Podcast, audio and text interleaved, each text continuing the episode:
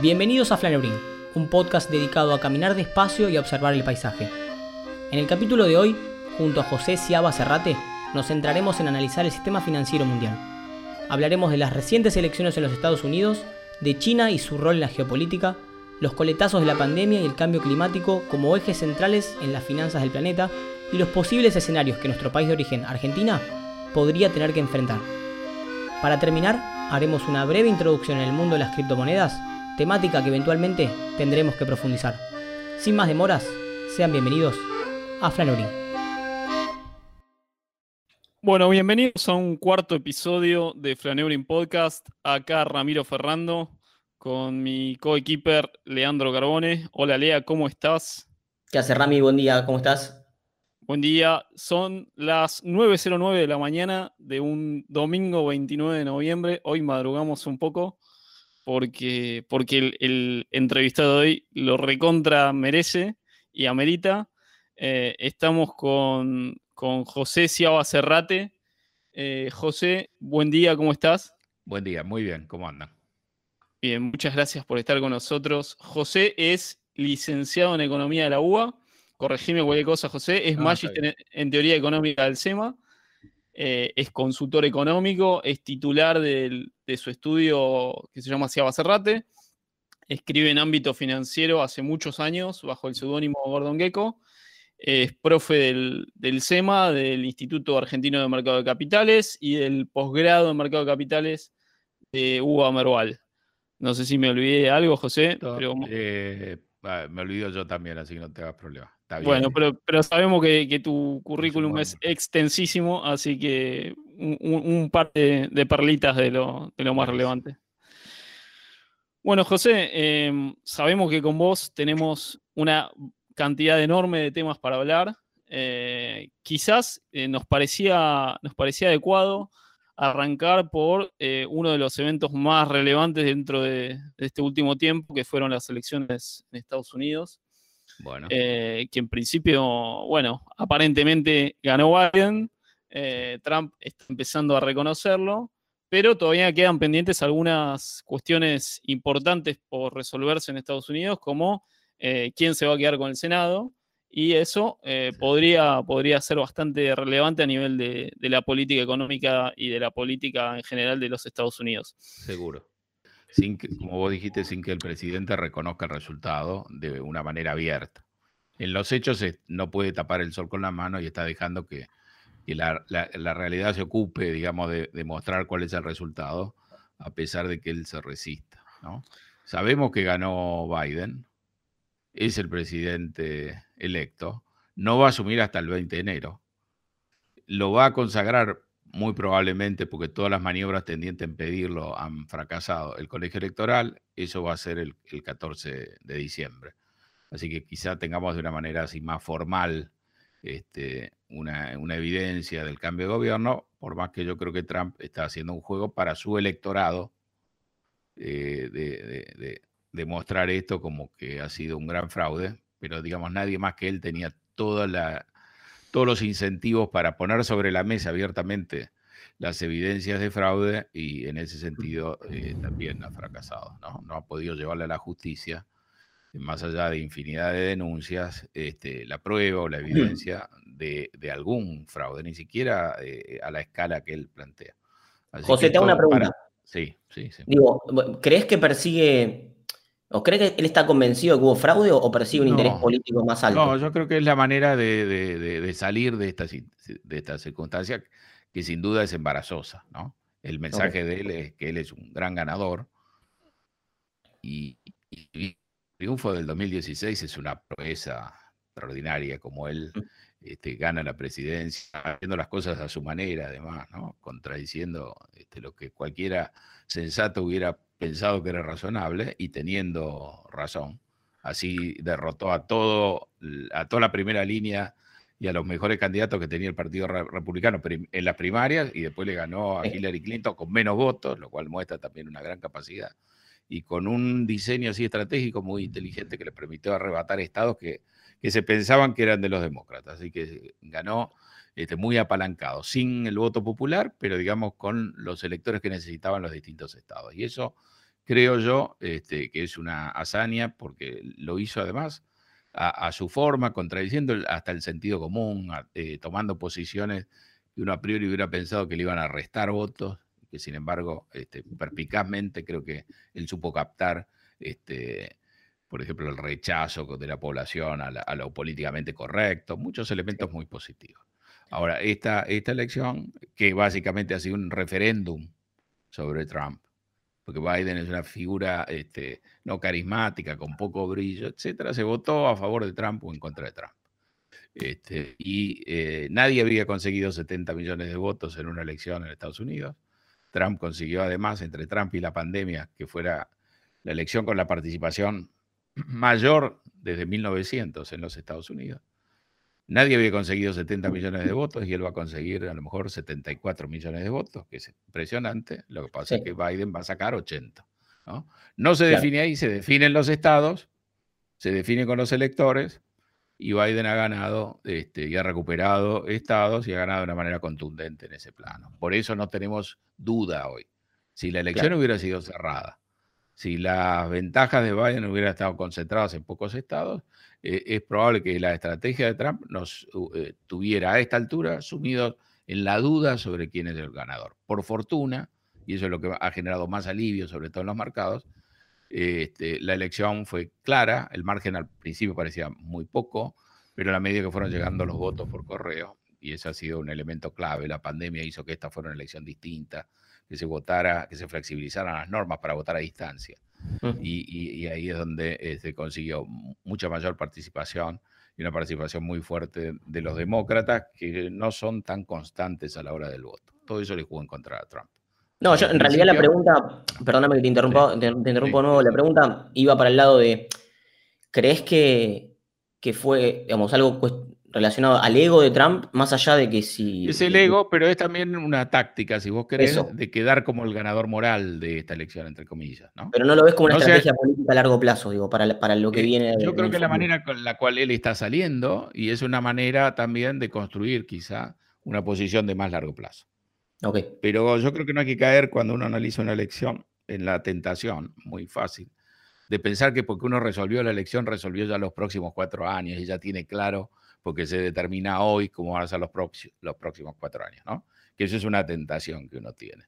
Entonces, en, principio creo que es la manera que ha encontrado Trump de salir de una posición que en su discurso, digamos, él no ocupa, la de un derrotado, digamos, ¿no? Finalmente este, por supuesto que gobernar los Estados Unidos es alcanzar un pináculo, digamos, de la carrera política, pero normalmente hay una categoría integrada recientemente por Jimmy Carter en los años 70, por George Bush padre, de aquellos que consiguieron un mandato pero fueron derrotados en la reelección. Y en esa categoría incómoda para la imagen que crea Trump, está cayendo Trump también, como alguien que consiguió este, una presidencia pero no consiguió reelegirse. Ahí, José, eh, seguramente que hay cosas que, de acá en adelante en Estados Unidos van a cambiar, otras que van a seguir más o menos igual, y otras que quizás van a cambiar si eh, los demócratas se terminan quedando con eh, el Senado. ahora, ahora bien, de, las, de las primeras, de las que vos crees que van a cambiar irremediablemente de si se quedan o no con el Senado, ¿cuáles son las primeras que se te vienen a la mente? Yo te diría, hay muchas cosas que vuelven, ¿no? Que cambian porque vuelven, porque cambiaron con Trump, pero ahora que Trump se retira, este, el mandato es relativamente corto, cuatro años, y fácil, digamos, este, porque uno no consolida en cuatro años un cambio tan profundo. Es fácil que vuelvan cosas que fueron tradicionales, digamos, la política de Estados Unidos, y que van a quedar, me parece, entonces, digamos, este, de vuelta en su lugar. Quizás es, esa es la sensación que uno obtiene cuando uno mira en su conjunto los nombramientos que hace Biden, a, qué gente está reclutando eh, como su equipo de gobierno, y uno ve este, una especie de déjà vu donde aparece gente este, en la línea de lo que fueron los gobiernos de Clinton y de Obama, con un perfil reconocible, gente con carrera, eh, con conocimiento de la gestión pública, eh, y, y, eso cambia notablemente con respecto a Trump. Había en el triunfo de Trump entre otras cosas, un rechazo a la burocracia, al, papel de los expertos, a la gente de siempre de Washington. Y Biden, es un rasgo que no tenían Obama o Clinton. Este, Biden lleva eh, más de tres décadas en Washington, en el Senado, 36 eh, años, una cosa así. Así que lo que está trayendo eh, de vuelta Biden son características propias de la burocracia este, política de Estados Unidos. ¿no?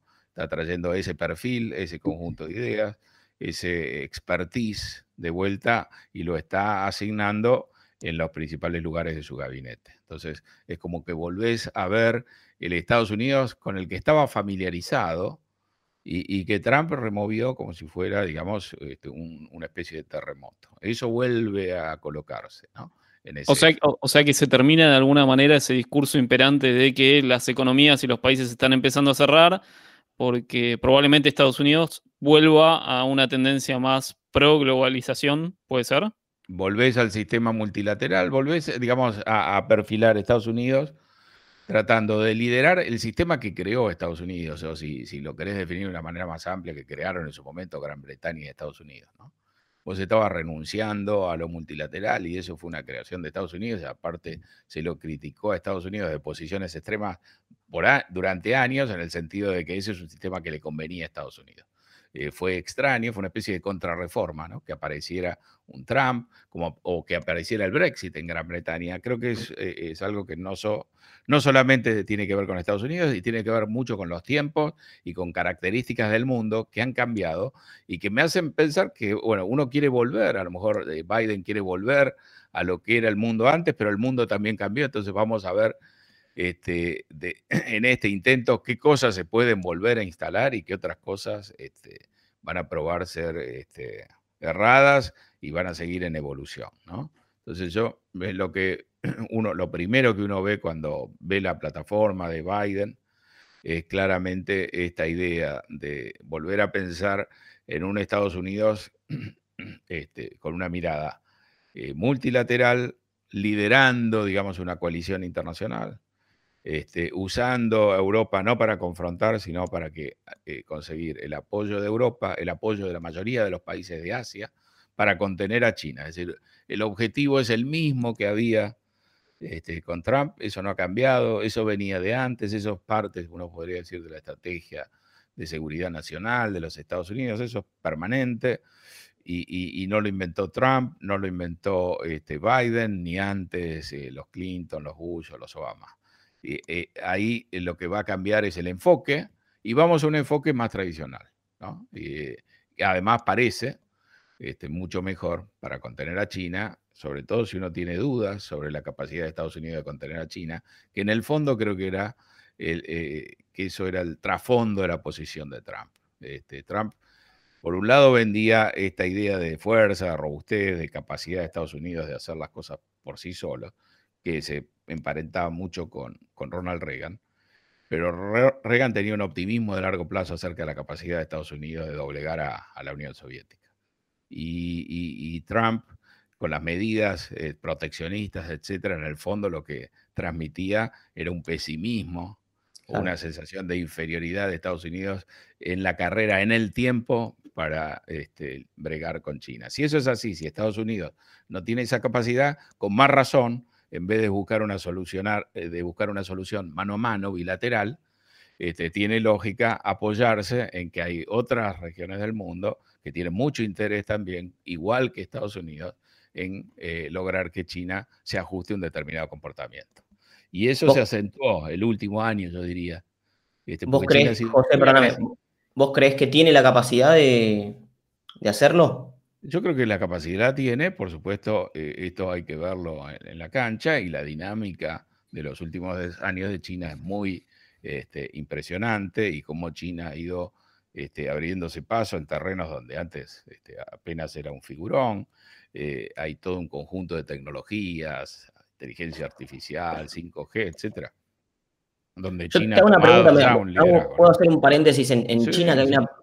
hace, hace un tiempito estaba escuchando un podcast que me gusta mucho, que se llama The Portal, y planteaban un dilema que es, que es bastante interesante, por lo menos a mi manera de verlo, que es cómo haces para, para jugar en, una cancha con, ciertas reglas del juego cuando tenés un jugador que es el principal, que, entre comillas las rompe. Vos tenés un, país que, está jugando, digamos, te lo pongo como un ejemplo, con, reglas de productividad a nivel empleados y, mano de obra que están por fuera de cualquier este, lógica occidental. ¿Cómo, lidias con eso desde el punto de vista de, competirle? Fíjate que terminamos en el mismo punto. ¿Cómo lidió eh, Reagan con la Unión Soviética? Las reglas de la Unión Soviética eran otras. Sí. Lo hizo implosionar, le pasó la planadora por encima. Estaba convencido de la superioridad. No, pero pará, entiendo perfecto. ¿Qué pasa, ahora? Eh, eh, digamos, más allá de, contestar esa pregunta, ¿no? Ahora tenés la duda. Antes eh, la, pregunta la contestaba la realidad. Vos decías, deja espacio a la realidad. Claro. Y nosotros le pasamos la planadora. Ahora la duda es, si yo dejo esto seguir, este, yo no paso a ninguna planadora, sino me la pasan ellos a mí. Y me la pasan, entre otras razones, este, porque no respetan la regla de juego. Pero los anteriores rivales no respetaban la regla de juego. Vos te sentías superior, vos te sentías que estabas en un sistema ¿no? que funcionaba mucho mejor. Cuando se cae el muro este, de Berlín, cuando se cae la cortina de hierro, cuando vos volvés a ver las dos Alemanias, la oriental y la occidental, que eran el mismo país cuando terminó la guerra en el 45 y que este, 45 años después o 44 años después vos veías una Alemania occidental y Alemania oriental parecía un país subdesarrollado. ¿No? Ahí vos tenías la respuesta de que vos tenías el mejor sistema.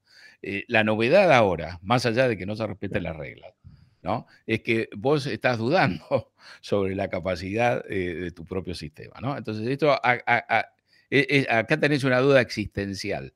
Este, vos pensás que vos llevaste a China a jugar a este, eh, a, este campeonato, vos lo promoviste a China y no te importó que China siguiera reglas o no respetara la totalidad de tus reglas. Vos estabas convencido que tu sistema era tan bueno que finalmente China iba a seguir esas reglas. Porque los propios chinos iban a dar cuenta que en cierta medida es lo que hace Deng Xiaoping, ¿no? Este, cuando cambia el sistema, sale de, los preceptos de Mao y en el fondo abre la economía a un sistema capitalista con todas las restricciones que hay, ¿no? pero hace este, que el capitalismo influya en la economía y sea la fuerza dominante en la economía china y eso eh, es eh, el, origen realmente de ese crecimiento este, formidable. Este, estabas en, esa dinámica y eso es lo que, ha, lo que ha cambiado. La pregunta es perfectamente válida y por supuesto que vos estás dando ventaja. Vos podrías decir, Japón hizo lo mismo, eh, todos los países asiáticos siguieron de alguna manera, ¿no? Un patrón similar de copiar, de no respetar la propiedad intelectual y se fueron, digamos, desarrollando y al, al final te das cuenta, digamos, que ya no puedes decir que Japón es un país que copia, porque si no ha tenido, lo usó en, una, en, una, instancia, ¿no? en un estadio y después este, ellos tienen capacidad y ahora, digamos, cuando vos mirás 5G, eh, Huawei no está copiando a nadie, Huawei ya tiene esa, esa capacidad y ha llegado antes que los demás y eso es lo que más te asusta. Es decir, te, preocupa que te roben la propiedad intelectual, pero ahora lo que en el fondo te está asustando es que ya no es tu, eh, tu capacidad la que determina la capacidad de ellos, sino que ellos han sido capaces de ir avanzando un poco más. Digamos, la respuesta era, se pensaba que el sistema eh, de, China iba a cambiar y cuanto más lo expusieras a un régimen capitalista, más iba a cambiar en lo que más te preocupa, que es la base política autoritaria. Entonces Estados Unidos lo lleva a la Organización Mundial de Comercio a China y lo mete ahí aún sabiendo que no era un sistema de mercado. Y ahora se asustó porque cambiaste, revaluaste este, los sistemas y ahora ya no estás convencido de que el sistema chino vaya a derivar naturalmente en una democracia, que era lo que se pensaba en los años 90. Lo que estaba detrás del libro, del fin de la historia, digamos, este, básicamente era eso. Eh, China iba a progresar muchísimo con un sistema político autoritario, pero ¿qué iba a pasar? Se iban a enriquecer las capas medias en China y la burguesía china iba a tener cada vez más predicamentos y en algún momento, como pasó en el resto del mundo, iba a empezar a exigir ¿no? derechos políticos o una participación política en la toma de decisiones. Entonces China iba a ser una democracia también, más aceleradamente, paradójicamente, cuanto más progresara, y eso lejos de asustarte, te pensaba que iba a ser una confluencia de, de democracias en el mundo que uno presume que no guerrean, que, digamos, resuelven sus problemas pacíficamente. Esa visión eh, llevó a Estados Unidos a promover la inserción de China. Y esa visión es la que cambió. ¿no? Y se hizo muy evidente con Trump porque Trump, digamos, tiene una gestualidad y una manera de transmitir las cosas, este, es un maestro de la comunicación. Así que esto se exacerbó más, pero hay algunas cosas que no las eh, que ni siquiera, uno podría decir, ni siquiera las está pensando Trump. Me parece que hay este, una dirigencia en Estados Unidos que está atrás, hay intereses, etcétera, que, que, que, lo llevan a Trump por este camino porque comparten esta preocupación. ¿no? Y entonces ahora estamos viendo cómo se hace para este, contener a China y, digamos, eh, no hay una solución, el futuro no está resuelto tan claramente. Uno podía saber que las estadísticas soviéticas eran una falacia, uno podía ver la sociedad, el nivel de vida y darse cuenta que había una discrepancia y eso implosionó. China es distinto, porque uno diría que dónde va a terminar un país tan grande manejado por el sector público. Pensamos que fue, pensá que fuera la Argentina pensar si el sector público de la Argentina que no puede eh, organizar un velorio este, eh, eh, tres días sin que termine, digamos, en un desastre. Y pensar lo que es China, su extensión, los miles de millones de, los, este, más de mil millones de habitantes, pues sí, ¿cómo se gobierna eso? ¿Cómo lo va a manejar eso el sector público? Y no, totalmente. o sea, acá un poquito lo que me, parece que está bueno destacar es que a nosotros eh, este, este podcast lo, atraviesa una idea que es esta, esta falacia de creer poder manipular un sistema complejo donde vos no podés evaluar toda la información disponible. Y es un poco con lo que pasó en este, en este caso. Digo, creyeron que actuando A, B, C iba a dar un resultado determinado y, se les fue por otro lado, que, es lo que estamos planteando que pasó con China. Y, digamos, lo, impresionante de China es que da la impresión de que sí lo puede manejar, ¿no? Cuando es, yo comparto tu, tu posición. O sea, acá los resultados están mucho más indeterminados de lo que uno se imagina, porque hay, hay algunos resultados que uno tacharía. Uno diría, ¿qué incentivo tiene el Partido Comunista este, para que le vaya bien a los chinos? Se podrían ellos este, enriquecer fantásticamente. Pero, ¿Y crees que es un problema para el mundo eso? Eh, yo creo que hay una, una, primero hay una incomodidad y digamos, ya la percepción de una amenaza es un tema este, importante ¿no? y, delicado.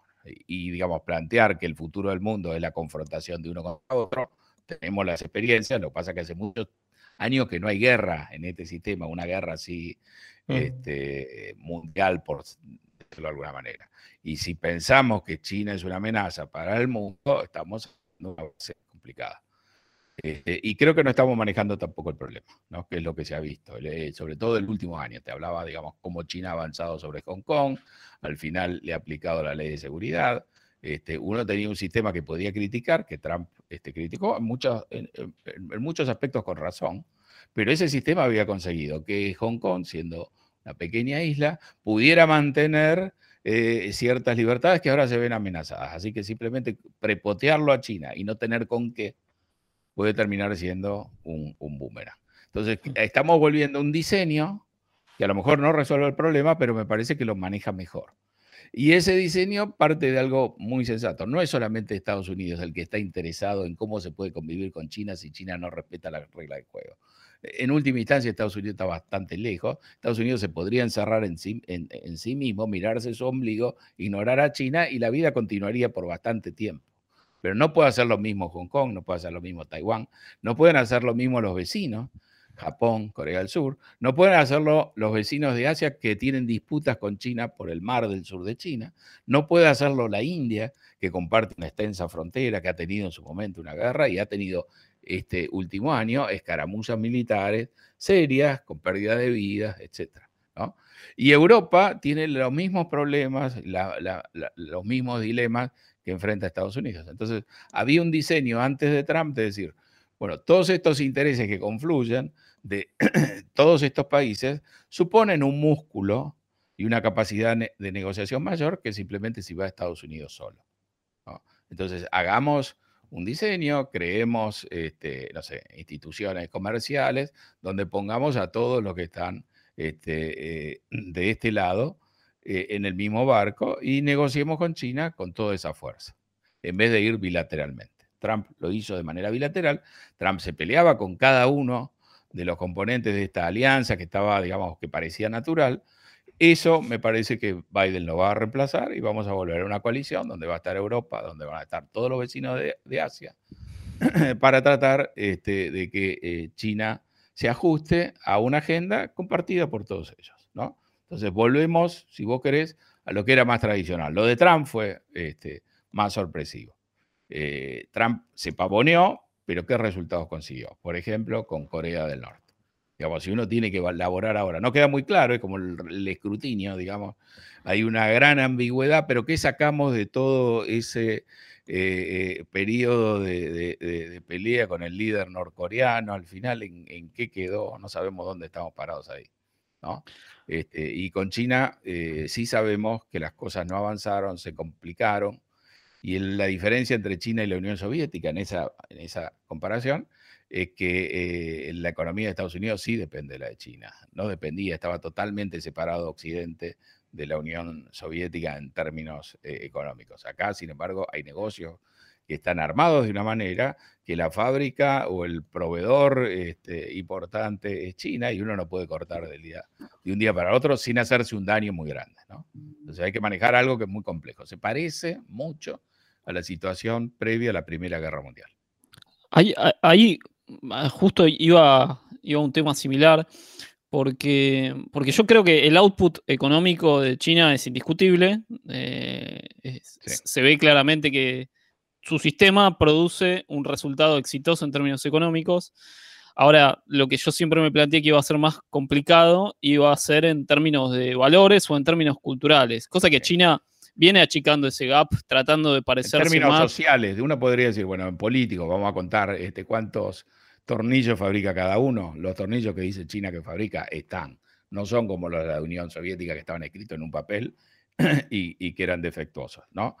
Eh, eh, eh, los productos que hace China, podés decir, son malos, este, revisarlos 10 años después y resulta que son mejores, y después te empezás a dar cuenta que lideran ese proceso. Y eso ya lo viste con los países asiáticos. Esa gente tiene una gran capacidad de aprender este, y, pueden empezar copiando, este, dales tiempo, deja que se formen y después van a tener, ellos, digamos, te van a enseñar a vos cómo se hacen las cosas. O sea, por, ese lado, China ha funcionado. Uno podría decir, este, con un régimen donde el control político es tan centralizado, eso en algún punto va a dejar de funcionar. Pero digamos, ya hemos pasado ese punto hace mucho tiempo y ahora está la duda, de, porque ahora eh, lo que se ha perdido es la convicción la capacidad de tu propio sistema eso es Brexit, esa es la reacción de Trump, ¿no? Pues ya eh, estás dudando sobre hasta dónde una democracia liberal puede darte un desempeño económico tan satisfactorio. Quizás está tocado, te interrumpo vos también, con, lo que eso es una percepción personal. Creo que hay una corriente en el mundo,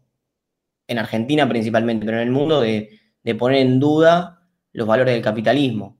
eso quizás tiene, tiene algún tipo de Nunca hubo tanta convicción, ¿no? Siempre había, pero siempre hubo, digamos, es que, es este, que, una discusión interna. Así que esa discusión vuelve, ¿no? Eh, tenés desequilibrios, desigualdades, la crisis de Lehman, eso te lo tiró en la cara. Vos podías pensar que eso iba a ser transitorio, se iba a corregir, ahora tenés mucho más dudas. Entonces, Occidente tiene los problemas que tuvo siempre, las discusiones, las dudas, etcétera, en un periodo donde duda un poco más, ¿no? Por otro lado, es un este, que ha sido sobre todo muy eficaz en términos económicos, pero sobre, en, términos eh, sociales, digamos, en términos de incorporación de la población, de darle, este, sacarla de la pobreza, por ejemplo. Entonces ahí hay este, un, cambio importante. De una manera que vos no entendés eh, por qué, eh, una dirigencia autocrática que tenía toda la, toda la capacidad, si vos querés, de imponer su criterio este, a voluntad, ha conseguido, digamos, este, darle a la población una mejora indiscutible en su calidad de vida. O sea, podía haber sido despótico y es un sistema, si vos querés, este, despótico, pero no ha terminado con el empobrecimiento generalizado de la población y la aplicación de una autoridad a mano de hierro, eh, no ha terminado como la Unión Soviética este, destruyendo el país, sino lo contrario. Por supuesto, no están las libertades este, políticas, no están los valores de Occidente, que por otro lado en China no rigieron nunca. ¿no? Es, es otra civilización, es otra manera de pensar. Pero, pero a medida que China eh, eh, trae a esa, a esa clase baja más hacia el lado de la clase media o empieza a, mejorar las condiciones sociales, las, demandas y la, y, la, el poder de la cultura americana, de los valores de la libertad o del libre comercio, ¿no crees que en cierta medida pone algún tipo de amenaza? Por ahí no es una amenaza que el gobierno chino desconozca, sin lugar a dudas, ni una que no esté dispuesta, en, la que esté dispuesta a hacer algo. No esa era nuestra convicción. Esa era la convicción, digamos. El, modelo era esto y va a converger, este, porque en la medida que eh, la gente acceda a una mayor calidad de vida, eh, adquiera eh, una cierta independencia económica, iba a pedir también la independencia política. Y ahí nos quedábamos tranquilos. Este, ahora la, duda pasa también por eso. Este, a lo mejor ese sistema funciona, y, la gente eh, acepta ese sistema y vamos a seguir teniendo la medida que no se trabe y, que haya una mejoría política, social, de expectativas de vida, de salud. E, ese sistema es estable, ese sistema puede no ser democrático y, ahí está, digamos, me parece a mí el, corazón de la discrepancia, ¿no? Porque cuando uno compara tasas de crecimiento, que a veces es este, engañoso, porque, digamos, eh, cuando uno arranca de atrás, como puede ser China, uno tiene la posibilidad, digamos, de crecer más rápido. No está muy claro cuando uno ya está en la frontera, digamos, del conocimiento, si eso va a poder sostenerse, pero, digamos, ahí hay una, una gran duda y hay un temor de que China prevalezca, ¿no? El poder está pasando de Occidente a Oriente, a Asia, después de varios siglos, ¿no? Eso también es incómodo, es otra cultura, son otros valores. Este, la idea que teníamos era que hay valores universales, ¿no? Y ahora estamos dudando de cuál es, eh, de, cuán universal son esos valores. Y, yo creo que aún los que no son parte de, los que habitamos países que, miran esto de palco, este, entendemos que el desenlace, digamos, si prevalece China, nos vamos a tener que acostumbrar a lo mejor a un mundo este, en el que no vamos a estar cómodos, ¿no? ¿Y te, parece que los gobiernos occidentales en alguna medida se ven, por así decirlo, tentados de replicar alguna, algún tipo de eh, emulación de ese gobierno centralizado? Básicamente porque, porque lo ven a China y dicen, estos tipos controlan X cantidad de variables, yo no lo hago y mirá el output que tienen ellos. con lo cual, porque me, me tienta sin duda mucho que el mundo es complejo, ¿no? Y sin duda que eso no es fácil porque vos ves países este, con resultados patéticos y la Argentina es el caso más claro. ¿no? Este, si, las reglas que de alguna manera este, determinan o, han determinado, digamos, la suerte de Argentina rigieran en todo el mundo, eh, China sería imposible. ¿no? Este, pero China parece tener muchos rasgos todavía peores que Argentina y un resultado económico, muchos rasgos políticos peores, más concentración del, poder, mucha más verticalidad. Todo eso en la Argentina ha conducido a sistemas feudales, digamos, eh, por ejemplo, en las provincias donde esa verticalidad es absoluta, no ha servido para nada este, para manejar, mejorar la condición de vida de las poblaciones y en China es diferente. Entonces, China ha sorprendido en varios aspectos. Y la, y, la, combinación que es más crítica es esta capacidad de mantener el sistema autoritario, pero de, proveerle a la población una, una mejoría. En el fondo uno diría, el Partido Comunista Chino es el responsable político del desempeño económico más asombroso que ha tenido la, la humanidad en los últimos años. Y, y, lejos estábamos de poder imaginar que eso iba a ser posible sobre todo este, cuando nos guiábamos por lo que había sido el desastre en la, Unión Soviética. Pasa que también es fácil, es fácil sesgarte y, quedarte con las variables que, el político le interesa. Como que yo te diga, mira, si mido 1,95 y peso 80 kilos, voy a ser un gran jugador de básquet. Bueno, pero flaco, te falta saber jugar al básquet. E, es, esas variables no son quizás tan, traspolables. Con... Ha construido un equipo de básquet con un conjunto de enanos, este, sin saber jugar al básquet, ¿no? Es decir, es, digamos lo que no hubiéramos este, imaginado, ¿no? Y es una realidad. Y hemos estado 30 años escépticos y en algún momento hemos tirado la toalla. Y eso es lo que ha sucedido, ¿no? El mundo ha tirado la toalla, ¿no? Eh, uno decía, bueno, China crece mucho, pero en el fondo eh, es, un nivel paupérrimo, es un país este, subdesarrollado pero han pasado 30, 40 años y sigue creciendo. Y a la par, estamos desconfiando de lo nuestro, ¿no? Entonces, hay una dinámica donde esos dos elementos están en juego. Y yo creo que el año 2016, cuando gana Trump, cuando surge el Brexit, marca de alguna manera un, eh, en, Occidente un punto eh, extremo, digamos, de duda eh, acerca de la verdadera capacidad del sistema. Es decir, hemos perdido confianza en la capacidad que tiene nuestro modelo y, hemos este, eliminado la desconfianza innata que teníamos sobre la posibilidad de éxito del modelo, digamos, este, chino. ¿no? Y son las dos fuerzas las que están hoy este, jugando en el terreno. ¿no? es un tema sensible entonces perdemos también la capacidad de ser objetivos en el análisis y estamos involucrados y nuestro destino está involucrado en eso. Entonces ahí tenés un Trump. Este, no hay que perder de vista que Trump viene después de Obama, que también fue un cambio en otra dirección. O sea que Estados Unidos da la sensación de estar tratando de buscar dónde, dónde ubicarse. ¿no? Con la crisis de Lehman termina votando a Obama, poniendo un presidente de color por primera vez en la Casa Blanca, este, haciendo muchos cambios. Después viene alguien que viene, que, la impresión que uno tiene es este, radicalmente distinto. ¿no? Y ahora volvés o querés volver por un país muy dividido, que ese es otro aspecto. ¿no? Estamos hablando de países como si fueran unificados y lo que uno ve es una gran disgregación, las opiniones son muy distintas sobre lo que hay que hacer, que es otro elemento que añade complejidad. Y, ahora estás tratando de volver eh, el país en una elección que ha tenido una participación enorme, ese es un gran mérito, digamos. Han expresado su opinión este, como nunca los ciudadanos de, Estados Unidos y lo que han conseguido, o el mandato que han dado, es decir, volvamos a lo, lo tradicional. Pero en el fondo, eh, dentro de cuatro años veremos, porque esto parece estar eh, poco atado a convicciones y, más este, responder a pulsiones del momento. José, em, excelente. Em, te queríamos invitar ahora, cambiando un poquito de tema, a meterte con nosotros en el, en el agujero del conejo, por, por, citar a Alicia en el País de las Maravillas. Eh, y, y estamos todo esto que estamos hablando está enmarcado en una situación de eh, pandemia y cuarentenas en muchos países del mundo, lo cual hizo que eh, cayera eh, el PBI de la, de la gran de la gran mayoría de los países. Y, ese, es, esa caída, en, alguna medida, los bancos centrales de, los países más importantes del mundo tuvieron que responder básicamente emitiendo. ¿sí?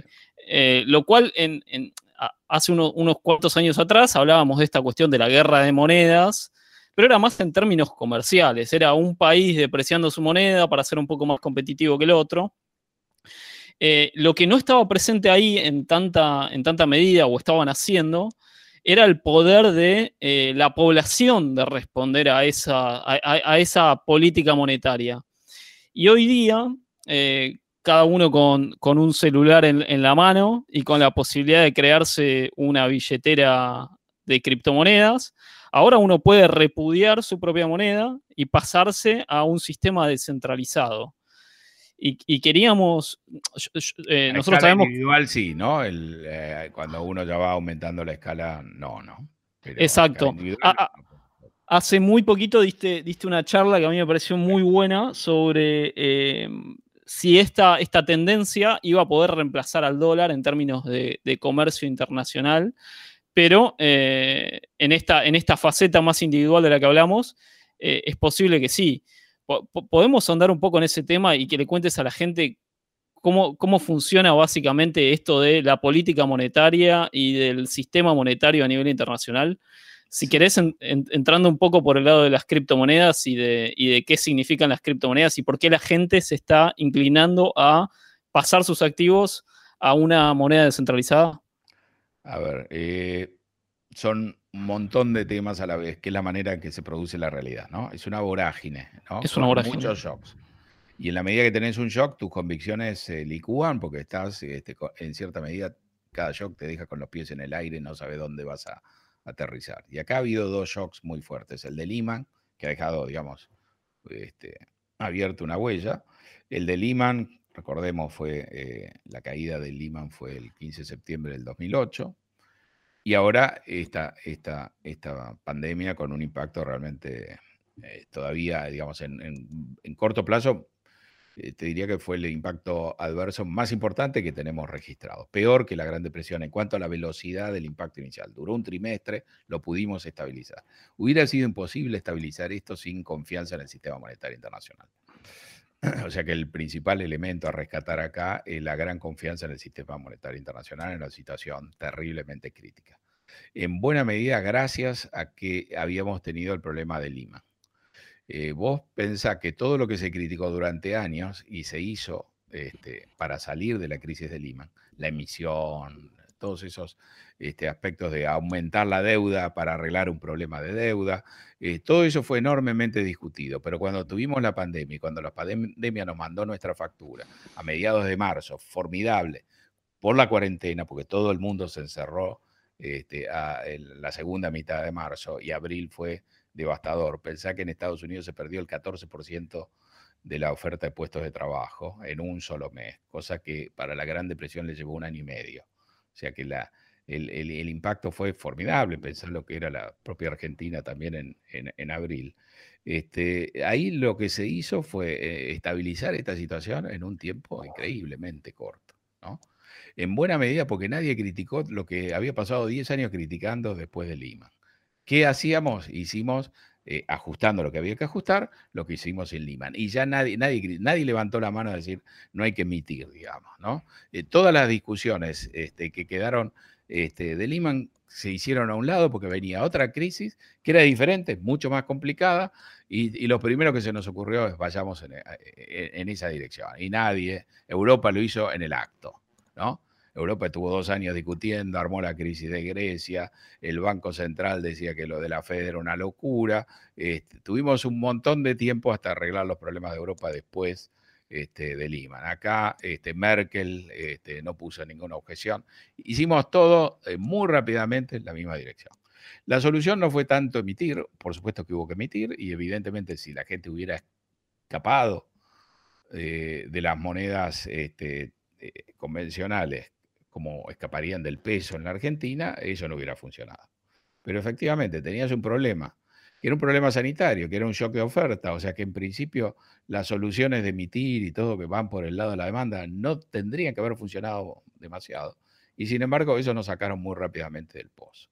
Es decir, este, todas esas críticas y todo ese debate este, terminó siendo muy positivo, porque a la hora de la verdad este, eh, no discutimos nada. A la hora de la verdad, hasta los más críticos aceptaron que lo que había que hacer era eso. Y efectivamente eso funcionó. Pero no hubiera funcionado si no hubiéramos participado todos de la convicción de que en última instancia eso podía funcionar. Y eso es básicamente emitir más, es decir, hacer cosas que si uno las, las hurga o las mira desde un aspecto crítico, son dudosas porque podrían haber fracasado. Es decir, lo importante es que acá había también una credibilidad y una confianza. Yo creo que se manejó con mucho profesionalismo, en el sentido que se supo atacar cuál era este, el, el, elemento crucial acá. Y acá el elemento es que, dada la pandemia, tendríamos que haber tenido una corrida fenomenal contra la deuda de las empresas. Bueno, había manera que las empresas pudieran sostener, digamos, su endeudamiento, dado el alto nivel, dada la baja calidad, ¿no? Y dado la, magnitud del shock, porque en última instancia cerrábamos la economía este, eh, y, la, y, se cerró durante 45 días, yo diría los últimos 15 o 10 días de marzo y lo que fue el mes de abril, el mundo, digamos, se cerró y vos podías decir, entonces, esta compañía, ¿cómo va a sobrevivir? Pensar en una compañía como, como Boeing, que antes de la pandemia ya estaba necesitando un rescate en el Tesoro, porque había diseñado los este, Boeing 737 MAX mal y había habido que dejarlos este, en tierra, ¿no? Eh, y, digamos, esa era una situación que parecía que no tenía salida. Y encima tenés la pandemia, y ahora ya el problema no es el, eh, tu avión, el problema es el negocio aerocomercial y todo lo demás. Y uno se debería preguntar, bueno, ¿y, cuánto duró Boeing? ¿Cuánto tiempo le llevó hasta allá?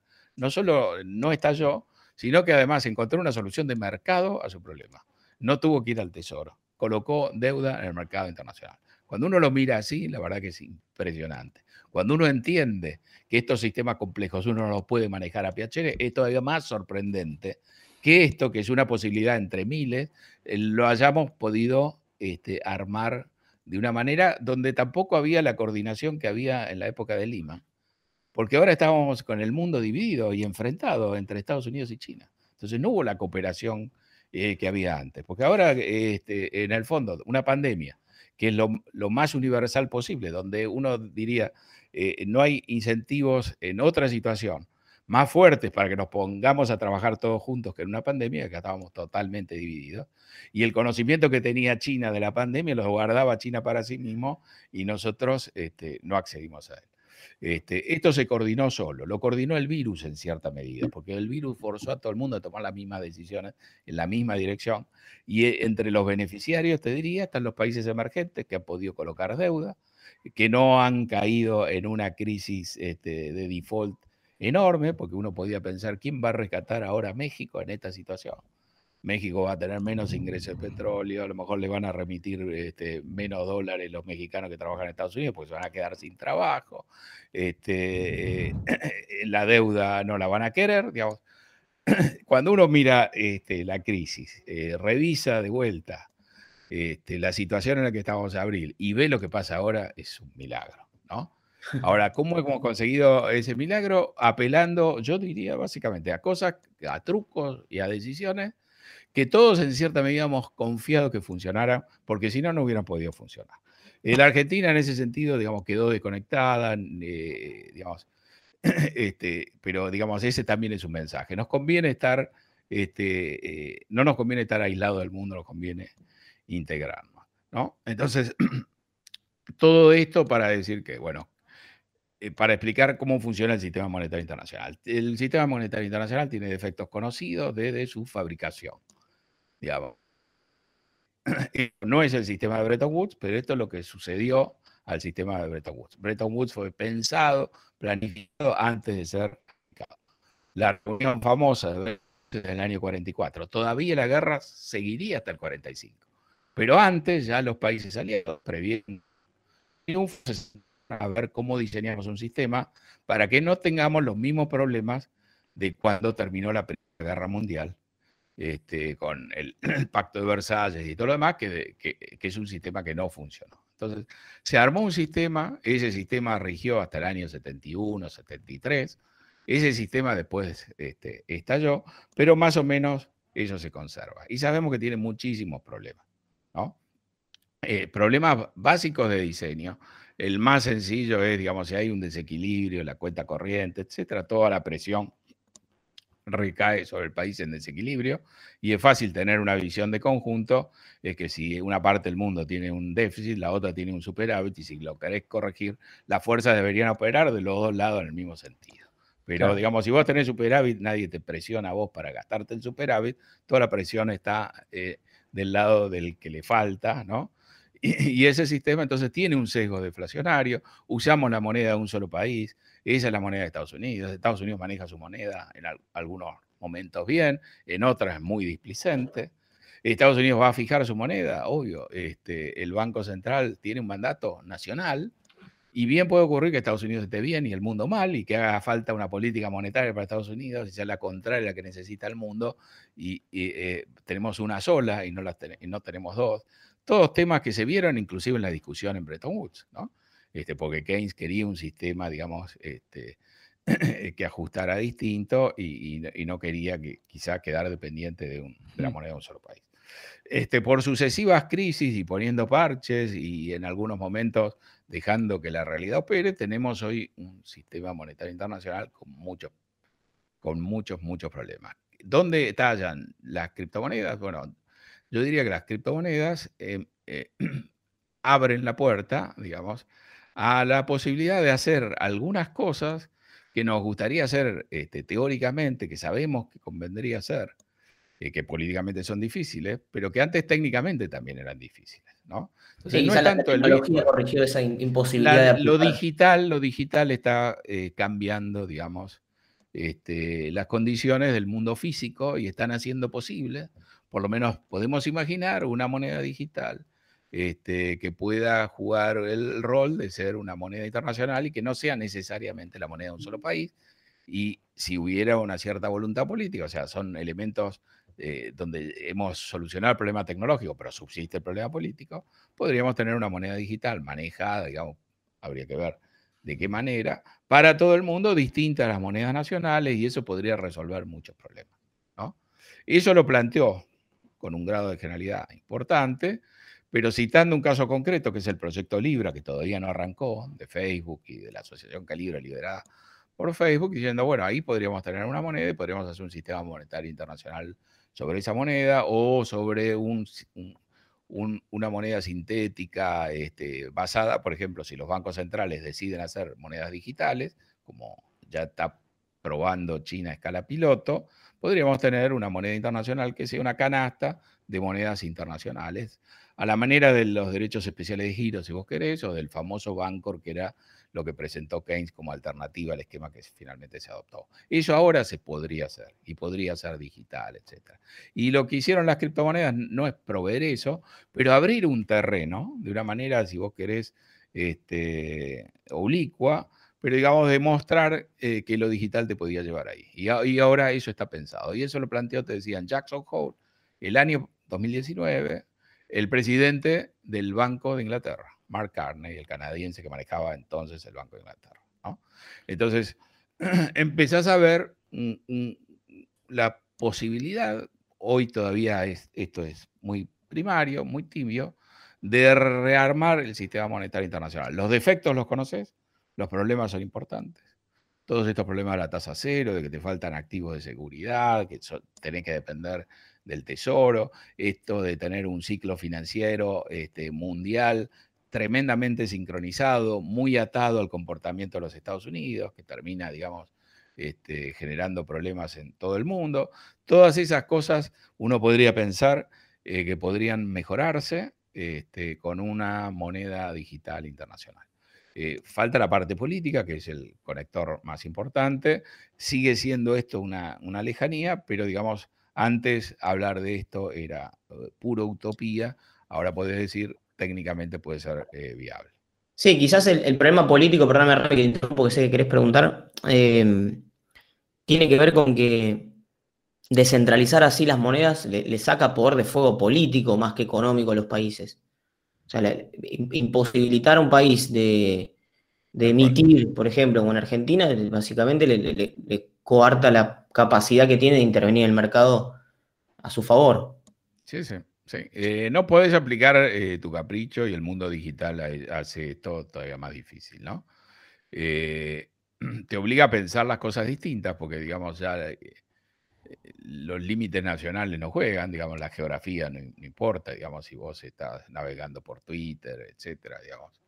Este, tu, mundo es la plataforma digital, ¿no? ¿Y lo ves plausible? ¿Ves plausible un acuerdo? yo, lo que veo es, digamos, abriste una puerta, es una especie de caja de Pandora, tenés terror, ¿no? A lo que sale de ahí, pero ya, ya te abrieron, ¿no? Entonces lo último que querían hacer los bancos centrales era meterse en este terreno, porque ellos ya tenían su quinta. Y digamos, la pandemia o la solución de Lima te ha mostrado que con todas las críticas que vos puedas hacer, en el fondo vos podés recurrir a, soluciones este, sencillas y, calmar o, remediar o remontar sí, pasa que, perdóname que interrumpo, ahí, ahí pasa siempre que termina siendo contrafáctico, o sea, que haya funcionado. No garantiza, exacto, y lo que es peor, te da la sensación de que en realidad está creando un problema potencialmente mucho mayor. No, o te da la sensación de que, de que funcionó y esa es la única forma de, resolver un problema que quizás vuelve a aparecer. Y quizás la próxima vez no Más grande, más grande, porque estamos, estamos saliendo de cada crisis de esta con un nivel de deuda mayor y cuando vos pensás en ese terreno, decís, bueno, en realidad lo que yo estoy haciendo es este, agravando la solución terminal de este sistema, ¿no? Y estoy sintiendo el alivio de que, bueno, safe de esta situación, pero me estoy creando una montaña de deuda este, que cuando eso estalle, ahí eso me va a llevar puesto. Y no puede descartar de que ese sea el caso también, ¿no? Lo digital que hace, a ampliarte el abanico, no te soluciona este problema, te diría que el gran temor es que te haga más inestable esta situación que vos estás este, pudiendo estabilizar. Pero ¿Sabes que... se puede manejar de una manera donde eh, quizá lo digital contribuya a, tener un mejor funcionamiento del sistema mundial. Pero eso es una posibilidad entre varias. Disculpa.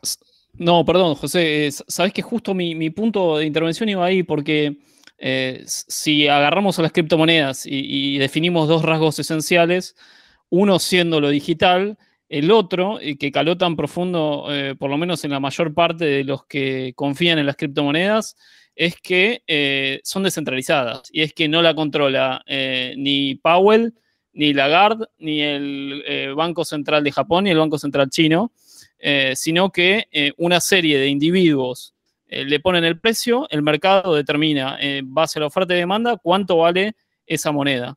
Eh, y eso es un rasgo que, más allá de que los bancos centrales digitalicen o que la, economía internacional se digitalice, yo creo que ese no es un problema, porque la, realidad es que hoy día ya está bastante digitalizada, el cambio vendría a ser más por, bueno, cómo pasamos a una moneda única como es el dólar, a una canasta de monedas, como bien decías, pero lo que nos está faltando ahí del otro lado es la idea de descentralización que tan profundo caló en los que, en los que confían en las criptomonedas. E, ¿Ese problema no se resuelve o no? Eh, bueno, las monedas digitales, por ejemplo, los proyectos que uno ha visto eh, son más bien centralizadas, ¿no? Eh, o sea, yo creo que la criptomoneda abrió una rendija, ¿no? Y blockchain y todo. Este, además mostró que se podía cambiar y profundamente un área que parecía destinada a preservarse, todo el área de monedas y medios de pago, era un tema este, oscuro que nadie le prestaba atención. Entonces, lo importante de las criptomonedas fue eso, digamos, iluminar de que por ahí había, eh, podía haber cambios. Bitcoin y todo lo demás tienen un alcance limitado, un poco por diseño, digamos. Este, no van a ser el sistema monetario internacional. Pero esto es un terreno en ebullición. A lo mejor son los Napster, digamos, una versión muy precaria, pero digamos, entendiendo que es precaria, vos la podés mejorar. Entonces, ¿dónde termina esto? Eh, y, ahí es donde abriste, digamos, un espacio eh, a muchísimas soluciones en un tema tremendamente complejo, porque es un tema este, sobre el cual, si vos querés, descansa eh, el, el, funcionamiento de la economía mundial. Entonces, está tratando, los bancos centrales trataron de no meterse, yo creo que el gran disparador fue el proyecto Libra, porque eso les recordó que si alguna plataforma, este, como eh, Facebook, pero podría ser Amazon, podría ser las plataformas chinas, etcétera, deciden desarrollar una moneda, tecnológicamente eso es posible, y ya tienen, a diferencia de Bitcoin o de cualquier otra este, iniciativa que arranca de cero y sin escala y con muchas limitaciones, bueno, Facebook ya tiene de cliente el 40% de la población mundial. La gente ya usa los servicios de Facebook, se divierte, hace muchas cosas. Y, la verdad que tiene pleno sentido cargarle un botón sin salir de lo que vos estás haciendo y simplemente hacer un pago, etcétera. Entonces, Totalmente. Eh, lo que los bancos centrales se dieron cuenta es que eso ya estaba armado, faltaba dar un paso más y que eso puede competir tranquilamente con su capacidad y podés tener un problema de dolarización como tenés en la Argentina, ahora en un montón de países, porque este, eh, los compradores europeos o la gente que en Europa este, usa Facebook, si hubiera una moneda de Facebook, podría usar la moneda de Facebook y dejar de, usar el euro. Los problemas que tenemos acá con el peso los podría tener los bancos encumbrados que hoy tienen una quinta donde es imposible entrar. ¿no? Y ahí empezás a abrir, y empezás a abrir en muchos sentidos este, sobre todo si pensás que Bitcoin no es el, el sumo, se pueden hacer muchísimas más cosas. Y, digamos, y esto puede crecer a una velocidad donde muchas veces alguien en el sector privado este, avanza mucho más rápido de lo que vos te imaginabas. Entonces ahí hay como una situación de tembladerar. Y si tenés que pensar 5 o 10 años hacia adelante, eh, antes este, digamos, yo recuerdo un paper escribiendo sobre eh, la, dificultad o la imposibilidad de reemplazar al dólar el sistema internacional porque los límites, vos necesitas este, tener este, una, masa crítica de usuarios, este, no había una alternativa, el euro estaba muy limitado y tampoco vas a usar el yuan porque no vas a usar la moneda de un país con un sistema político como el chino, donde eventualmente te pueden congelar las cuentas, etc. Entonces, en la práctica, el dólar será una moneda este, con un desempeño relativamente pobre, manejado negligentemente, etcétera, pero no había quien lo desbanque. Y en el corto plazo eso todavía es así. Pero ahora abrís eh, la, posibilidad perfectamente entendible de, construir una moneda alternativa y si hubiera voluntad política, este, ese sería inclusive el terreno para ir, ¿no?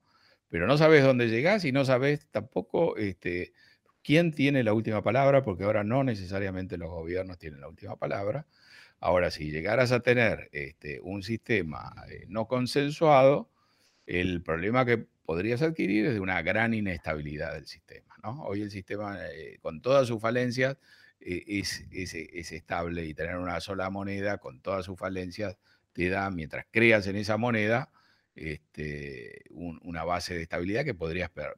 ¿no? Entonces la transición del mundo actual a un mundo, inclusive pensando a un mundo mejor, la transición puede ser eh, tremendamente eh, complicada y peligrosa. Y por eso tenés a todos bueno, pero ahí, te hago, un paréntesis. Eh, hay una frase de Taleb que dice que los problemas estructurales no, no, se arreglan, sino que se corrigen cuando el sistema colapsa. Sí. Entiendo, siempre este, este, es el dilema. podido colapsar si no fuera tan importante, ¿no? Este es el dilema que, por lo menos yo personalmente tengo siempre. es un dilema moral. vamos a digo, de él, sí. No, no, digo, ¿hasta qué punto, eh, si nosotros partimos la premisa de que los sistemas se regulan solos eh, y que cada vez que vos intervenís y le, le, coartás volatilidad al sistema, lo estás forzando a comportarse de una manera que en el largo plazo termina siendo en detrimento, ¿hasta qué punto es moralmente aceptable eh, intervenir versus dejar volar todo por, los aires y que, corrija, ¿me explico? Y, en el, proceso que se cargue con lo que se tenga que cargar. Sí, lo segundo es inaceptable y sabes que el sistema, que, o sea que eso, si, si tiene que colapsar, colapsará pero no será, no colapsará ante tu indiferencia, colapsará ante tu incapacidad de controlarlo, ¿no? Totalmente. digamos, porque ya has tenido el shock de Lima, reaccionaste de una manera. No te podés desentender. Eh, tuviste la pandemia, reaccionaste de una manera. Ahora, si efectivamente, y yo compro esa idea, eh, eh, vos esto no lo controlás, vos podés poner paliativos, etcétera, ¿no? Y esos paliativos te dejan más dudas de, sobre la, la fragilidad de la situación que como estabas antes del shock evidentemente tenés un problema existencial hacia adelante y vamos a tener que convivir con él. Totalmente. No, lo estás arreglando y ni siquiera estás pensando, bueno, ahora el sistema está mucho mejor. Te, lo, te lo, eh, paso, en, te, lo paso al, ámbito de la pandemia. Decimos, bueno, tenemos un virus. Controlamos, controlamos nada, la movilidad de la, población, controlamos eh, nada, cuarentena. bueno, con el virus sí es más fácil, ¿no? Porque si vos lo podés controlar rápido, no, no, estamos el, de acuerdo. El, tema desaparece, ¿no? Estamos de acuerdo. Digamos como que tenés, este, eh, en, el fondo, digamos, eh, eh, la cuarentena sabe que funciona. Si la haces rápido, digamos, ¿hace cuánto que está ese virus dando vuelta? La verdad es que si no estuviéramos tan integrados, etcétera, porque la enfermedad no empezó el año pasado. Estamos de acuerdo. no. me quiero meter en ese terreno porque es, interminable y, estoy de acuerdo con, lo que planteas. Digo, lo, llevo a la analogía del, del virus. Entonces, en algún punto, eh, hoy en día, quizás el, efecto de haber cerrado eh, a la población en una cuarentena tuvo, tuvo a nivel sanitario, por lo menos, puede llegar a tener un efecto eh, paradójico, al revés. O sea, hoy tenés una tasa de, suicidios triplicada, tenés una tasa de muertes por, asociadas al sedentarismo enorme, muertes asociadas a la pobreza, a la caída del PBI. El otro día leí un informe de UNICEF, no sé cuántos millones de niños se prevén Van a ser menos que si hubieras dejado la pandemia correr por su lado, ¿no? ¿Estamos seguros de eso? Sí, sí, sí. Sí, eh, digamos, si uno mira la fiebre española también, digamos. Eh, bueno, pero ahí, ahí, la, pandemia correr, que, que en el fondo es lo que sucede. ¿no? Sí, a ver, y en algún momento, digamos, eso supera el umbral de tu tolerancia, ¿no? Y ahí intervenís. esa, esa es la dinámica. Al principio vos decís, no te calenté, digamos, vos no podés manejar todo. Al principio todos partimos de la misma base, de que el sistema tiene que funcionar y vos no lo tenés que manejar. Vos te pones a manejarlo cuando el resultado que te da el sistema eh, primero te molesta, después te molesta un poco más y después se te hace inaceptable. Bueno, creo que ahí está el problema. con los tapones de punta, ¿no? Ahí está el problema del sistema, porque cuando vos tenés que reaccionar es cuando el sistema no te da la información para que reacciones. O sea, en el caso de la pandemia, por ejemplo. Sí, sí. Pero digamos, la OMS, yo me acuerdo, en el 2004, porque tuvimos la pandemia, eh, la verdad, en los últimos 25 años tuvimos una cantidad de pandemias increíble. Sí. No le daba bola. Y de alguna manera se contenían localmente, pero hemos tenido el SARS, el H1N1, hemos tenido el ébola, Zika, eh, digamos, hemos tenido recomendaciones, digamos, en el 2004 la OMS dice, una pandemia es inevitable. Es inexorable. Digamos, ni siquiera podemos decir que acá hay un cine negro o algo que sabíamos que no iba a ocurrir. Sabíamos que iba a ocurrir, sabíamos, que podía ocurrir en Asia y en los mercados de alimentos, sabía que había que cortar todo eso. De hecho, trabajando... la, intervención estatal eh, no, le, no, le, no, le, quita, digamos, el sueño a nadie. Y aún así, fíjate que eso se lo dejó a su libre albedrío y no se intervino hasta que en algún momento, claro, se te hace insoportable, ¿no? Entonces, no, no, incluso el resultado depende, digamos, ya, vos eh, reaccionás con un proceso que ya eh, está lanzado. Con suerte lo podés contener y si no, te lleva puesto. Y aún conteniéndolo, mirá la cuarentena argentina, que tiene resultados, la primera, digamos, donde se aplicó con más este, vigor y la participación de la sociedad fue importante. Vos no tenías casos en el interior salvo Chaco. Ahora, ¿de qué te sirvió? Después, en algún momento tenés que salir de ahí y vos no podés mantener el, proceso y se te contagió todo, todo el país, digamos, ¿no? Entonces, este, yo creo que en el fondo el sistema internacional hace lo que puede, ¿no? Tiene, obviamente, disparadores, hay un sistema político que necesita dar ciertos resultados. Cuando la situación se pone muy incómoda, los gobiernos tienen que intervenir y cuando la situación es terminal o vos te sentís amenazado, la moral pasa a un segundo plano y le tiran con cualquier cosa porque la, prioridad es la supervivencia. Ahora, eh, a lo mejor eh, este, el sistema te lleva puesto y colapsará todo y renaceremos de vuelta. Digamos, lo que yo comparto es que en, el fondo eh, no tenemos garantizado una solución definitiva a nuestro problema, que siempre vamos a tener que, vamos a corregir uno, vamos a tener otros, de ahí no vamos a salir, deberíamos ser prudentes, deberíamos tratar de no incentivar esto, deberíamos ser tolerantes con un nivel de estabilidad o de inestabilidad que, eh, sea compatible con eh, que los resultados de la cola de la distribución no sean muy destructivos, pero bueno, se hace lo que se puede. Yo eh, coincido, coincido plenamente con, la lectura. En el único punto que quizás todavía sigo teniendo mis dudas, de nuevo, y, son dudas genuinas, no, no, no, no tengo la. Yo estoy lleno de dudas, digamos, también, porque creo que el resultado final no lo puedes poner, digamos. No, no, no, es que justamente me pasa por ahí, digo, en un principio, cuando no hay información, si es que información suficiente existe, ¿no? Pero cuando no hay información suficiente como para tomar una decisión certera, entiendo que el mejor escenario es entrar en pánico, porque vas a sobrevivir el 100% de las veces que entres en pánico de antemano. si no la especie, digamos, ¿no? Yo creo que Ahora digo, una vez que, digamos, se instaló y, viste que no era una gripe española, porque no, tenía los números de una gripe española, eh, no, sé si no, no sé si la intervención que, generaron los, los, estados en general no terminó siendo más contraproducente en este caso puntual. No digo que sea replicable para cualquier otro caso, en este caso puntual.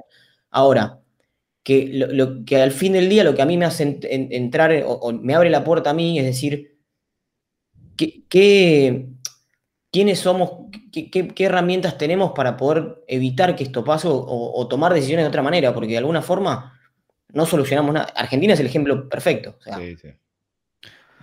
Tuviste lo peor de dos mundos. Yo plantearía un tema, digamos, que es el cambio climático, ¿no? Que sabemos que no es una pandemia, que no es transitorio, que puede ser muy tremendo que ya nos está pasando factura, que tenemos una prognosis este, aceptada, razonable, de que si no hacemos nada para el 2030 ya vamos a tener un, cambio suficientemente profundo y dañino, y este, una situación ya mucho peor este, de aumento de la temperatura promedio superior a los 2 grados para 2050. Bueno, acá, es un gran punto, José, porque, a ver. Y a diferencia de la pandemia, no va a ser. Eh, vos podrías decir, bueno, la pandemia en última instancia este, aún si no hubiéramos este, desarrollado una vacuna, que es la verdad es impresionante. Este, esto iba a venir y se iba a ir. No iba a ser el mundo, no iba, la población mundial o la especie no iba a desaparecer por la pandemia.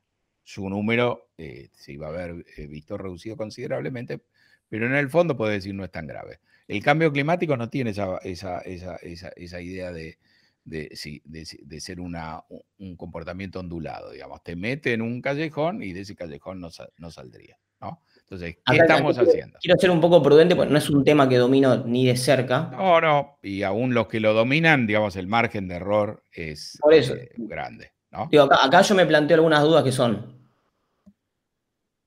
primero y principal, o sea, el cambio climático como evento no deja de ser también un evento dinámico y complejo. Digo, tenemos, somos lo suficiente arrogantes como para decir, podemos vamos a proyectar que este es el resultado de un evento en el cual intervienen variables que quizás ni siquiera entendemos. Exacto, no, no, obvio.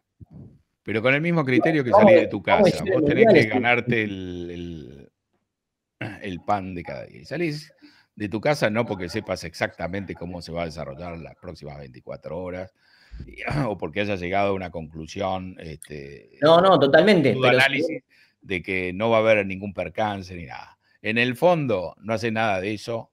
Este, salís y los problemas los vas resolviendo sobre la marcha, ¿no? Y si no pudiste, ahí quedaste, ¿no? Este, acá es, eh, yo creo que el cambio climático nos pone, digamos, la, pandemia tiene una escapatoria que ha terminado siendo fácil, digamos, al final terminamos con una vacuna. ¿no? Es decir, de todos los grandes problemas, los que planteaba Malthus, en el fondo, ¿cómo hemos salido con el cambio este, eh, por la ventana, por la ventana del cambio tecnológico?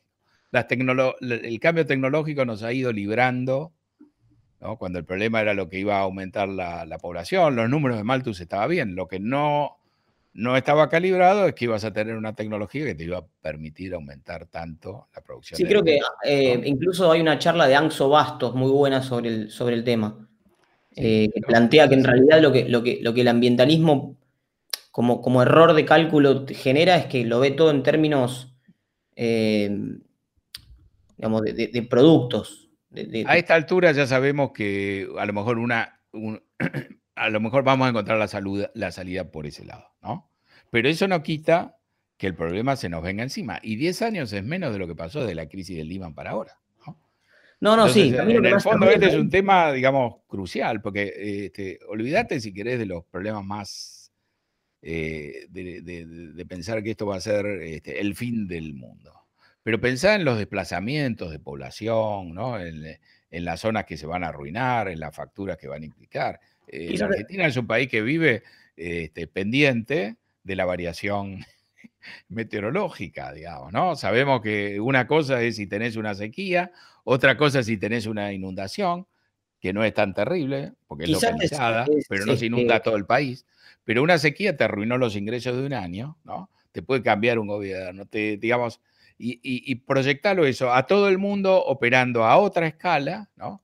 Entonces, imagínate los despelotes que podés tener. Acá, a mí me pasan dos cosas acá. La primera que digo, mira, este punto es interesante. La primera es, ¿cuántas veces escuchamos ya que a la Tierra le quedan X cantidad de años? Creo que lo que vamos escuchando los últimos 50 es tiempo límite, en el año 2011 se inunda, ¿lo es el documental de, de Al Gore?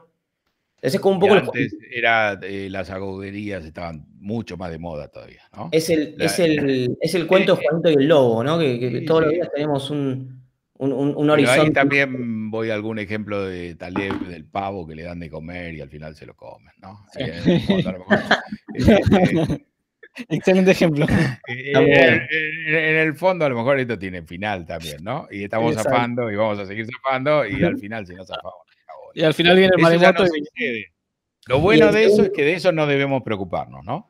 Exactamente. No, no, no, tampoco, tampoco caer en esto. Es, este equilibrio que buscábamos antes, ¿no? pero digamos, este, yo creo que este es un caso, digamos, donde la, primera idea, bueno, estas son exageraciones. Claro. Esa es la idea de 20, 30 años más, o venía una cosa muy metida a la izquierda, etc. Sí.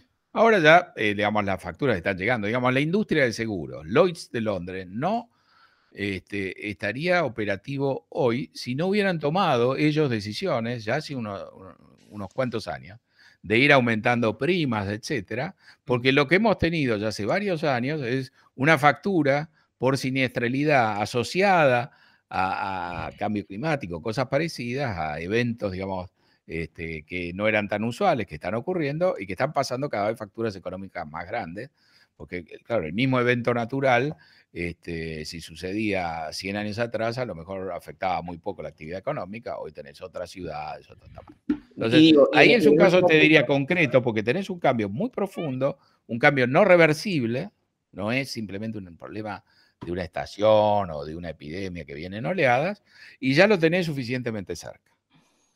¿No? Y entonces eh, tendrías que tomar decisiones de política económica y tendrías que hacer, digamos, este, que el sector privado reciba eh, los incentivos para acomodarse, porque ahí hay un, eh, un, tema muy, importante. Digamos.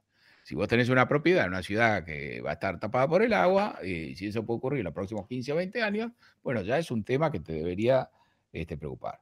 Es que este es el, punto que te comentaba, digo, es esto, es esa incapacidad que tenemos de analizar los efectos de segundo orden.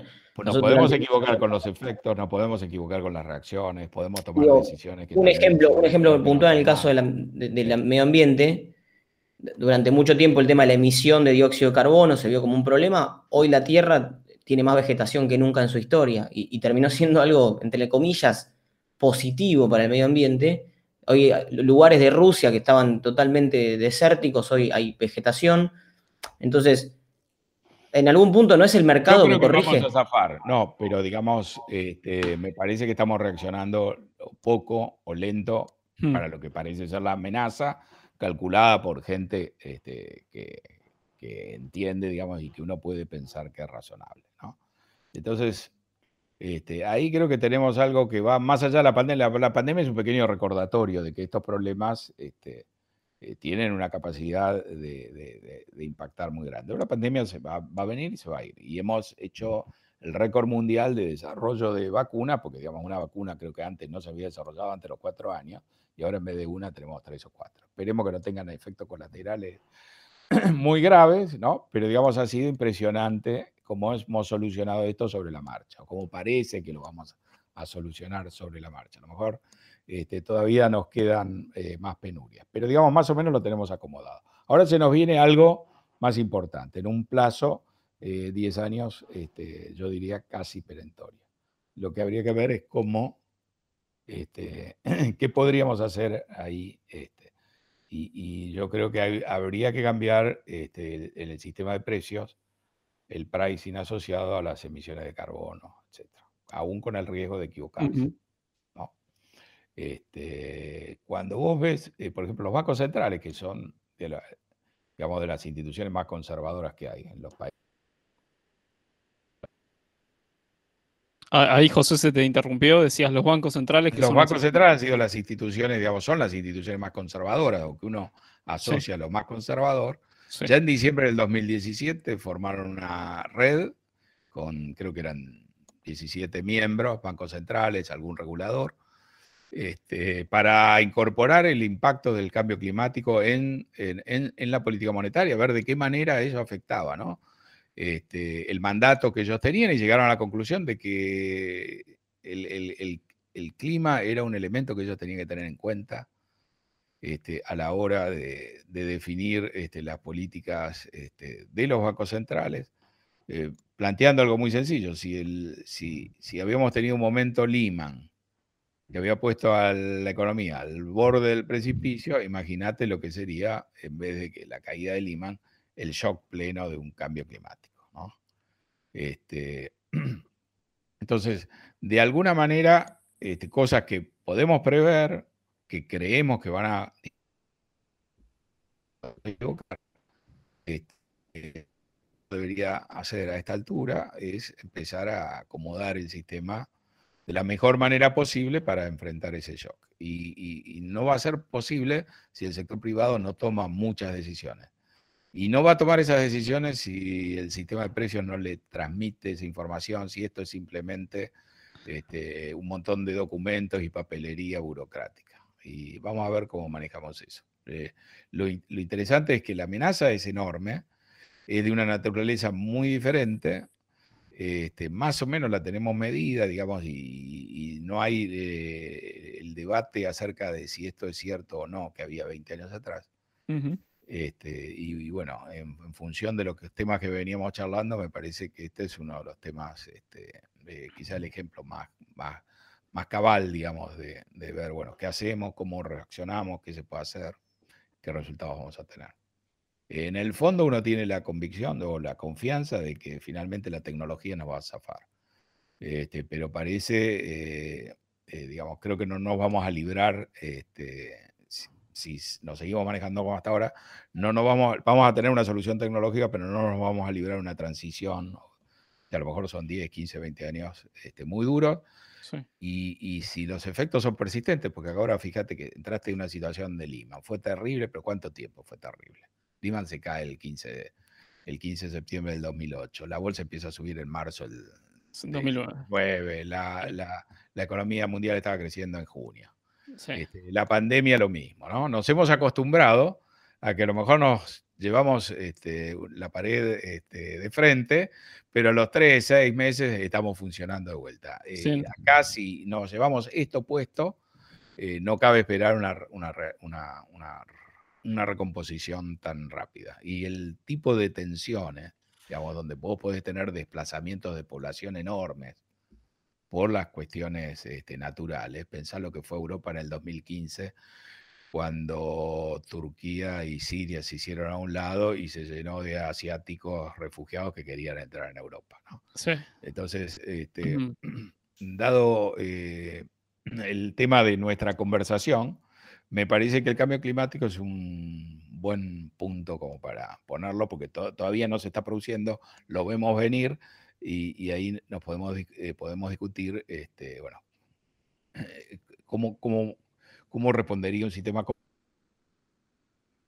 Ah, ahí se te cortó justito, José. ¿Cómo respondería ¿cómo podríamos, digamos, si los sistemas son complejos, digamos, eh, la cosa no es lineal, vos no la controlás, se te puede ir de las manos, muchas cosas de las que haces, este, que son remedios en, apariencia, agravan los impactos, bueno, todo ese tipo de problemas con un problema que se te está viniendo, como un iceberg que vos lo ves venir, este, pero que es enorme, bueno, eh, me parece que es lo más fecundo para, por lo menos para, para pensar eh, y para plantear, digamos, este, sugerencias sobre qué hacer, qué política seguir. José, súper interesante. Para ir cerrando, eh, te quería pedir dos cosas y, mientras, y mientras las pensás, nosotros hacemos un par de avisos parroquiales. Buenísimo. Te quería dejar en primera instancia una pregunta de, imagínate la persona que nos está escuchando y, recién está empezando a, entender o a aprender de estos temas y le interesa seguir aprendiendo, si hay algún libro o alguien a seguir para, eh, que pueda meterse un poquito más profundo en estos temas. Y la segunda pregunta es, eh, ¿qué cosas te interesan a vos, por fuera de las que, de las que ya hablamos? Que, por ahí puedan interesarle también a personas a las que le interesan estos temas, ¿no? Eh, por ahí vos abrís una página de internet hoy y además de leer las, cuestiones relacionadas con la política económica internacional o con si Yellen o con si Powell o etcétera, ¿qué temas te interesan a vos? Así que te dejo con esas dos preguntas mientras paso dos avisos parroquiales. Uno es que eh, nos pueden seguir a través de Instagram lo encuentran a mi amigo y coequiper Leandro Carbone como Lick Leandro Carbone. También van a poder encontrarlo como arroba grupo Lift, a él y a su, y a su empresa. A mí me encuentran como arroba Rami Ferrando o arroba pienso luego como. Y el, el Instagram del podcast es arroba Flaneurin Podcast. Eh, y bueno, José, eh, ¿alguna, ¿alguna primera recomendación de algún libro o algún autor para seguir? Sí, es importante hablar de libros, ¿no? Porque uno está generalmente expuesto e interactuando con cosas que tienen un horizonte eh, mucho más corto, ¿no? Un artículo periodístico, algo que uno lee en internet. Eso es muy bueno, te da una gran dinámica y me parece que hay que manejar ese aspecto, pero el libro te da una visión más de largo, ¿no? A lo mejor no te explica el día a día, pero este, en, un libro es más posible que encuentres, digamos, una visión útil de, sobre el proceso que está detrás. Yo diría, sigan el podcast de ustedes, porque si esos son eh, los intereses que vos planteás, yo veo que ustedes están haciendo a, su manera un recorrido. Libros hay muchos y los temas que hemos tocado son muchos, ¿no? Y, yo creo que a veces lo que hay que leer es lo que eh, son los temas conectados con los temas que uno maneja y que a lo mejor a uno lo meten en este tema, pero que no son específicamente el campo que uno domina, digamos. Yo soy economista, bueno, me encuentro muy interesante leer libros sobre eh, política, digamos. me parece que el libro de Fukuyama uno de Huntington anterior de la crisis de civilización también. Hay algunos trabajos de un politólogo llamado Mersheimer que me parecen interesantes. Y uno, va armándose este, de, una visión. Lo mismo pasa con el cambio climático, este, con las monedas digitales, etc. Yo creo que lo que eh, esto está tan cambiante y sobre todo lo digital eh, permite eh, armar las cosas este, de una manera combinando elementos que en el mundo físico uno no hubiera puesto juntos. Digamos, uno pensaba en Amazon al principio que era una librería más, como Barnes Noble. Y cuando uno imaginaba dónde podía ejercer influencia, uno lo, seguía pensando como una librería y finalmente Amazon terminó siendo una plataforma para mil cosas. Creo que leer eh, y ampliar el campo es importante porque eh, finalmente la solución de estos problemas a lo mejor viene de un terreno que no es estrictamente o específicamente el suyo. Si a uno le interesan los temas internacionales y todo lo demás, yo creo que es muy bueno adquirir una perspectiva histórica, porque la formación que uno está teniendo, recibiendo profesional, este, a lo mejor descuida o deja de lado lo histórico. Me parece que una visión histórica de la, de la evolución de la economía y las finanzas, eh, sobre todo este, en el terreno internacional, es, eh, es, muy, muy útil. Muchas de las preguntas que nos hacemos, mutatis mutandi, son preguntas que en los últimos 150 200, eh, o, 200 años. Muchas de las preguntas que planteaba Trump se podían estar con esa visión. Siempre este, entendiendo que en el fondo la historia también va cambiando y, y evolucionando. Si vamos a pensar en el cambio climático, empezar a leer un poco sobre eso y hay que elegir bien las lecturas, porque en el fondo este, a lo mejor hay mucho que es simplemente este, ruido, ¿no? Y no agrego. Pero creo que lo importante es tener una visión abierta, este, no ser dogmático, por lo menos eso este, siempre me ha parecido bueno, y quizás hacer eh, eh, el ejercicio que ustedes han hecho con el podcast, digamos, testear eh, ¿no? lo que uno piensa con alguien y, ver, bueno, cuáles son las limitaciones, entendiendo que no hay una solución definitiva para todo. Este, me parece interesante, por ejemplo, los temas económicos, leerlo a Bill White, William White, que fue el economista jefe del BIS, que tiene esta idea de sistemas complejos que ustedes han hablado que tiene una visión muy crítica de, cómo hemos estado manejando esto y además propone una solución que yo no comparto, este, pero que me parece muy interesante. ¿no? Entonces ese es un autor interesante si uno quiere ir por este lado.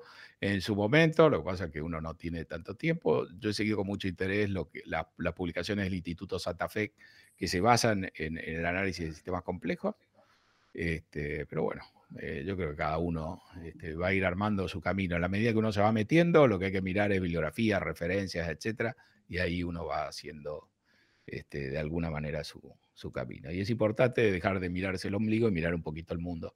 Y, además eh, también es refrescante, ¿no? Excelente, José. Bueno, fue un placer tenerte. La verdad que la charla se hizo súper interesante. Te agradecemos un montón. Eh, la verdad que aprendimos un montón y nos vamos con, un montón de cosas para pensar. Eh, y así se nos va, lea otro episodio de Flaneuring eh, con un invitado de primera. Y, bueno, nos veremos la próxima, quién sabe para qué, y entrevistando a quién, pero seguramente. ¿En qué condiciones? Déjame decir algo, para mí es un placer haberlos conocido, este, porque eso a lo mejor el público tampoco lo sabe. Este, es la primera vez que hablamos este, y la verdad que ha sido este, placentero, grato y, además hay una diferencia de edad y uno ve, digamos, como las nuevas generaciones, que vendrían a ser ustedes, no yo, lamentablemente, este, eh, siguen manteniendo, digamos, un interés este, por los temas de fondo, que eso no se pierde, ¿no? Uno tiene la sensación de que la Argentina se ha ido para cualquier lado y eso es verdad, pero entre los muchos lados que hay, este, me parece que sigue habiendo algo este, interesante y, me parece que la gente joven, a, diferencia de nuestra generación y nosotros a diferencia de las anteriores, este, me parece que cada vez tienen una mirada así más abierta, más fresca, por lo menos una parte, y, creo que hay muchas más chances de dar en la tecla, digamos, eh, siendo así. Así que para mí, eh, te quería decir, un gusto también haber hablado con ustedes y haberlos conocido. Bueno, un gusto, un gusto enorme, José. La verdad que encantado, súper desafiante intelectualmente la charla, así que me anoté también el nombre del autor que recomendaste, que en breve va a tener que ser incorporado a la biblioteca. Rami. Sí, y eh, les dije, no concuerdo con sus conclusiones finales, ¿no? Que, tiene, que tiene más, valor aún. Más valor aún. mucho este, cómo llega a ellas, tiene una enorme experiencia, ha escrito en tiempo real sobre estos problemas, o sea, que los ha visto, no es que los ha visto después que ocurriera. Y, creo que para ustedes, por, el, tipo de preguntas que han hecho, les va a resultar este, muy interesante. Muchas gracias, José. Un placer haber hablado con vos. Igualmente. Bueno, será para la próxima entonces. Hasta la próxima.